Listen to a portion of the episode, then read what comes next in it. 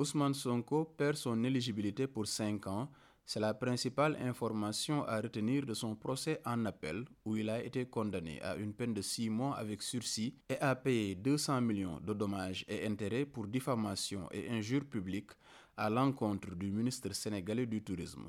La Cour d'appel a ainsi partiellement infirmé la décision prononcée en première instance où l'opposant avait écopé de deux mois avec sursis et d'une amende de 200 millions de francs CFA.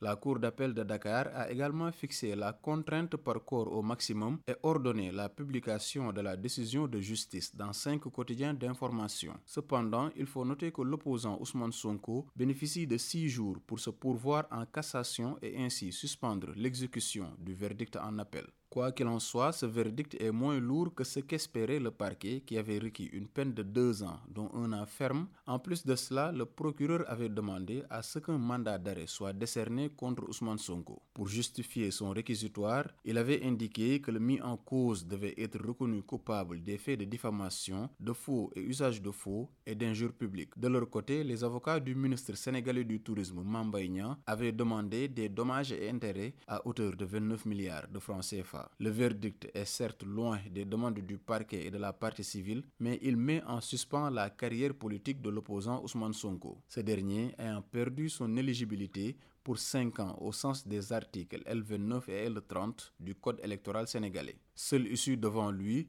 un pourvoi en cassation qui lui garantirait la suspension du présent verdict en attendant que la Cour suprême infirme ou confirme définitivement le jugement en appel. Seydina Bagay pour VOA Afrique, Dakar.